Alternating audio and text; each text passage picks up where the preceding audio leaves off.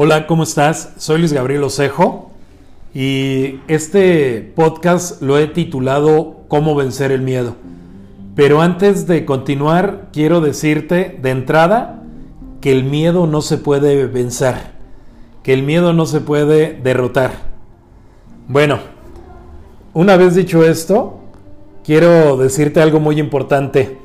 El miedo no es algo que se ponga uno o se quite como si fuera una prenda de vestir. No es como que dame chance, ahorita regreso, me quito el miedo y bajo. No, el miedo es inherente a cualquier especie animal, incluyéndonos a nosotros los seres humanos. Esa es la mala noticia. Pero tengo una buena noticia para ti, y es que el miedo lo podemos dominar. Y aquí, en este podcast, te voy a decir cómo podrás controlarlo. Pero vamos por partes si te parece. Mira, en el tema empresarial, profesional y hasta personal, muchas veces dejas de hacer las cosas por miedo. Pero miedo a qué? Uno, he platicado, he platicado con mucha gente, le he preguntado por qué no, no abres tu negocio y lo primero que me dicen es me da miedo. La pregunta, o mejor dicho, la respuesta número uno a qué te da miedo es Miedo a perder lo invertido, ya sea tiempo, dinero o esfuerzo. La respuesta número dos a la pregunta es, ¿qué te da miedo? Es miedo al fracaso, a que la gente piense que soy un fracasado, que se burle de mí y que me quede con esa etiqueta, con la etiqueta de un perdedor. Y finalmente, la tercera respuesta que me dan es que tienen miedo a no poder levantarse, a deprimirse, a derrotarse y miedo a no poder empezar de nuevo. Déjate digo algo, el miedo es mental. Sí, se oye muy tonto, pero es mental, en serio. Si quieres sentir miedo, lo vas a sentir. Si no quieres sentir miedo, no lo vas a sentir, así de fácil.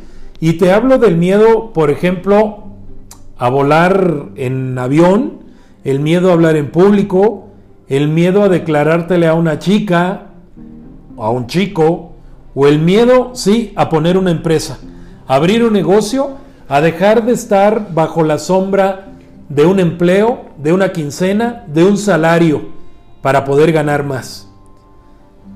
El miedo no es malo, no es malo tener miedo. He escuchado a muchos actores, cantantes, políticos, famosos todos, que han confesado que antes de subir a un escenario a cantar, a eh, hablarle al público o actuar, se mueren de miedo. Aunque lleven muchísimos años subiendo a ese escenario, tienen miedo. Entonces, que no te dé a ti miedo tener miedo de iniciar una empresa. En el caso del miedo a abrir una empresa, te voy a responder uno a uno las respuestas a esos miedos. Primero, Miedo a perder tu inversión, a perder tu tiempo, a que tu esfuerzo no sirva de nada. Déjame decirte algo. En el caso de las empresas, en el caso empresarial, hasta perdiendo ganas, siempre. Yo he iniciado muchísimos negocios. Tuve un restaurante, tuve una revista mensual, tuve un periódico semanal, tuve un periódico quincenal y me fue mal pero de todas esas experiencias aprendí algo. Pagué una lección que después me sirvió para ser mejor. Esto es como correr, como tener la condición física. Cuando comiences a correr, tu cuerpo solo resiste unos cuantos kilómetros. Es más, te pongo a reto, te pongo el reto. Si ahorita no estás corriendo y sales a correr, no vas a aguantar mucho, vas a aguantar un kilómetro cuando mucho y tu cuerpo te va a reclamar, vas a tener que regresar a tu casa a descansar. Pero cuando comienzas a correr todos los días, todos los días, todos los días, tu cuerpo comienza a, resistir más y más kilómetros. Cada día que sales a correr vas, a ganar condición física y más temprano que tarde podrás ponerte en condiciones inclusive para correr un maratón. ¿Te acuerdas el miedo que tenías cuando manejaste un carro por primera vez? Claro que sí. Bueno, y ahora, ahora eres todo un experto manejando, ¿no? Así que mira, piensa que si el negocio no jala como pensabas, siempre podrás iniciar otro y otro y otro hasta que pegue uno. No es una cuestión de suerte. es una cuestión de perseverancia y también de estadística. Cada vez que inicies un negocio, si no pega, vas a estar preparado para el siguiente.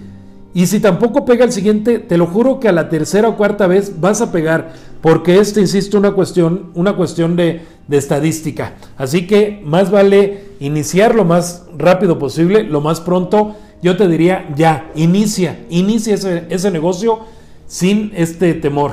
La segunda respuesta, miedo a que te etiqueten como un fracasado tus amigos, tu familia, tus cuates, la sociedad, no pasa nada. Mira, a tu alrededor siempre vas a tener gente positiva y gente negativa.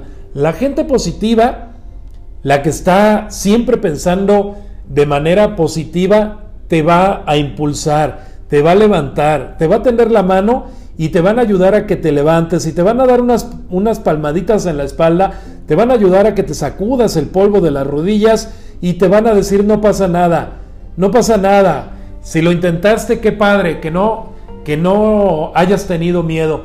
Y también va a haber gente negativa que aunque tengas éxito, que aunque, aunque te vaya súper bien, siempre van a criticarte, siempre te van a envidiar. Entonces, no te guíes por lo que piensen los demás, guíate por lo que piensas tú acerca de ti y nadie más. Ah, y otra cosa muy importante, quiero que estés consciente que para tener éxito, antes tienes que haber fracasado. Dicen que el camino, precisamente al éxito, está pavimentado de fracasos. Y a menos que tu negocio te lo haya heredado tu papá, tu familia, o que te haya sacado la Lotería Nacional, nadie, nadie, nadie, nadie en la vida logra el éxito de inmediato. La tercera respuesta al tercer miedo, miedo a no poder levantarte, por favor, no sé si te has dado cuenta, pero toda tu vida te has caído y te has levantado.